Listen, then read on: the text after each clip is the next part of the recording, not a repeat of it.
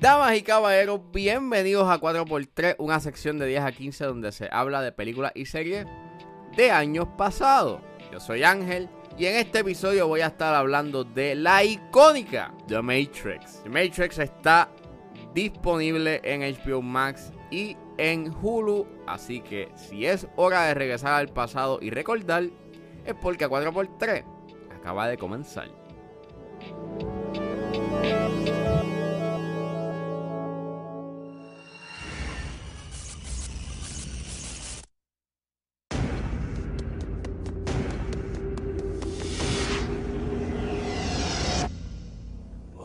The Matrix es una película escrita y dirigida por las hermanas Wachowski. Es protagonizada por Keanu Reeves, Lawrence Fishburne, Carrie Ann Moss, Hugo Weaving y Joe Pantoliano. Y trata sobre un hacker que se une a un grupo de insurgentes que luchan en contra de las poderosas máquinas que ahora controlan la Tierra y que funcionan a través de energía humana. Este, ¿Qué se puede decir sobre The Matrix? Que no se haya dicho. Y de todo el impacto cultural y cinematográfico que ha tenido. Este. Bueno, The Matrix es una de esas películas que yo quisiera como que ver de nuevo. O sea, quisiera como que montarme una máquina del tiempo. Si existiese una máquina del tiempo, yo regresaría al 1999 y ver esa película por primera vez. Porque, claro está, cuando tú eres chiquito eh, y cuando tú eres y la ves a lo largo cuando eres joven y hasta ahora, pues tú sabes, o sea, tú has visto el impacto que ha tenido, you know, eh, esta película. And yo imagino que verla, you know, en ese momento tuvo que, tuvo que haber sido demasiado épico y, y revelador, porque, pues, eh, this movie has everything, o sea, The Matrix es una mezcla de animes como Ghost in the Shell, películas de acción al estilo John Woo y películas de artes marciales. Es una mezcla de esas tres cosas y forma otra cosa. Y it so good. Yo la he visto, yo este año la he visto tres veces porque pues estoy bien pompeado por querer ver The Matrix Resurrections. De la, o sea, las tres veces que yo he visto esta película, I'm still pienso lo mismo, que es un masterpiece, que es un masterpiece que todavía esos efectos aguantan y que, bueno, eres, eres amazing, eres, eres good. E, e, e, o sea, ¿qué más tú puedes decir? O sea, las secuencias de acción de esta película son tan, están tan bien hechas y, y hay una coherencia y, y, te establecen tan bien la geografía de donde están los individuos y los, y los objetivos que, sea, verlas en pantalla y ver cómo todo se desenvuelve, pues es súper nice y, y, hay un, y, te puedes entretener y, y pues claro está el bullet time effect que it's still, it is so good. O sea, se ve tan bien. And, know, o sea, everything in this movie, it just works, funciona. Eh, me puse a ver en HBO Max este, la versión 4K que ellos este, pusieron eh, en su plataforma y la paleta de colores en, en, en esa versión it's, uh, it's quite different. Este, los verdes no son tan verdes, son más azulados. And it looks more natural, entre comillas. O sea, no sé cómo sentirme respecto a eso. Este, a veces se ve bien, a veces no. Eh, so, yo mejor me quedo este con la versión del Blu-ray, que pues tiene la misma paleta de colores que Reloaded y Revolutions. Así que ese es como que, ¿sabes? Mi, mi personal take.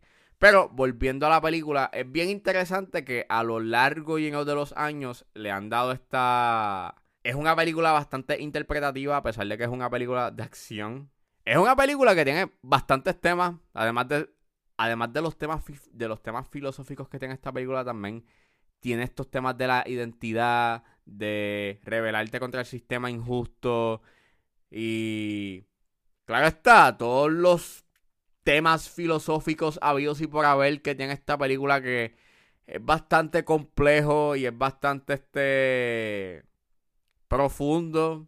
And claramente este claramente eh, yo no me sé todo o no o, en realidad no entiendo todo lo que pues me quieren establecer pero qué cool qué cool que esté ahí. Eh, en los últimos años ha tenido también como que este esta eh, ha tenido esta interpretación, esta interpretación mucho más este profunda a la identidad de género e identidad sexual que para mí me está como que bien mind blowing que gente le esté buscando esa interpretación. Es una película que a simple vista tú la puedes ver y parece y es una película de acción, pero está súper cool que mucha gente eh, le busque, you know, diferentes lecturas a, a esta película. And it's so great. Para mí, cada vez que la veo, I enjoy it more. Y, y mayormente está por el craft, porque pues volvemos que los efectos especiales este todavía aguantan eh, la secuencia cuando ellos están navegando en el hovercraft todavía se ven bien eh, y aunque sí tú puedes decir que cuando que en la escena cuando a Neo le meten como que el, tracker eh, por el ombligo el CGI se puede ver a, a little bit wonky pero todavía tú puedes ver que es como que un efecto que es palpable, tú lo, o sea, que está ahí, entre comillas, pero que se siente que está en esa escena. Al igual que pues volvemos, el bullet time eh, still holds up porque pues claro está, hay efectos prácticos y hay efectos este pues computarizados, que el plate en donde esa la escena, la escenografía pues sí es lo que está en CGI, pero los individuos son los que no están este que son pues el efecto práctico. Y en it's pretty pretty well done. It's pretty nice. Narrativamente por lo menos hay un elemento en la película que it's a little bit weird o por lo menos yo creo que el único fallo que tú le puedes ver a, a la película es este eh, es con Cypher o sea resulta ser que pues obviamente Cypher si la han visto me imagino que sí pues Cypher es el malo en la película. And resulta ser que él habló con Smith sobre los, ¿sabes? Sobre pues que él querían que lo desconectaran de... O sea, que lo sacaran del mundo real y lo pusiesen de nuevo en el Matrix y que le borraran las memorias que él tuvo, you know, en el hovercraft. So, ok. Solamente que la única inquietud que tengo es como que, ok, so, Tú hablaste con Smith, pero ¿cuándo es que hablaste con Smith? Porque según establecen en la película, pues se supone que para tú poder entrar al Matrix, pues tú necesitas de un operador. And lo que yo pienso y la manera en cómo corre la película, pues la escena después de que Neo como que lo asusta y están hablando, you know, de... y, y, y Cypher como que le crea esta duda a Neo de que, ah, porque rayos no. O sea, era mejor este escoger la pastilla y no azul en vez de la roja. Porque, pues, mira dónde estamos. Y la escena siguiente, pues, pasas a este restaurante y, pues, con la conversación de Smith. Y, pues, tú te preguntas, como que, ¿quién fue que lo, you know, lo puso ahí? ¿Quién lo sacó después? You never know. Este. Who, who knows? ¿Quién sabe?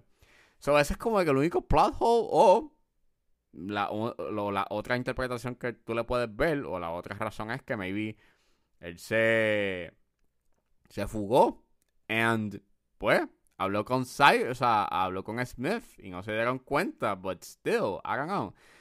A little bit weird porque pues eh, el, o sea, el operador puede ver dónde rayo tú estás. So, I don't know, pero no sé. Eh, eh, creo que es el único elemento y un narrativo que como que sale un bit wonky, pero fuera de eso, me gusta mucho, you know, ese elemento, eh, ese elemento y cómo juegan con el elegido, que aunque pues es un technique narrativo, o sea, e, es una técnica narrativa bastante, you know, trillada. me gusta mucho lo que hacen con eso. O sea, y cómo pues crean este cierto tipo de duda que después en la segunda parte tiene mucho más peso. Este, en donde, que pues tiene que ver con que si Neo en realidad es el elegido y crea esta buena duda eh, y también crea una buena base a lo próximo que sucede en las próximas películas. Y eso tiene, y eso lo ves mucho en este diálogo que se tira Morfeo en es el siguiente. Y aquí pues estoy pues parafraseando, pero básicamente él dice que hay una diferencia entre tú conocer el camino y recorrerlo. Y pues cuando vean la segunda, que la voy a hablar en el próximo episodio, pues van a entender el porqué de la importancia de esa línea. Pero fuera de eso, mano, si no han visto Matrix, pues veanla. Es una súper excelente película, es una obra maestra, es una gran marca en el cine, todavía sigue dejando una marca en el cine. Y eh, es un claro ejemplo de que, los, de que los efectos especiales y computarizados sí pueden este, hold up con el tiempo siempre y cuando pues haya un gran cuidado y obviamente estén bien implementados este con elementos orgánicos. So, yeah, véanla, es excelente. Unfortunately, no one can be told what the Matrix is. You have to see it for yourself.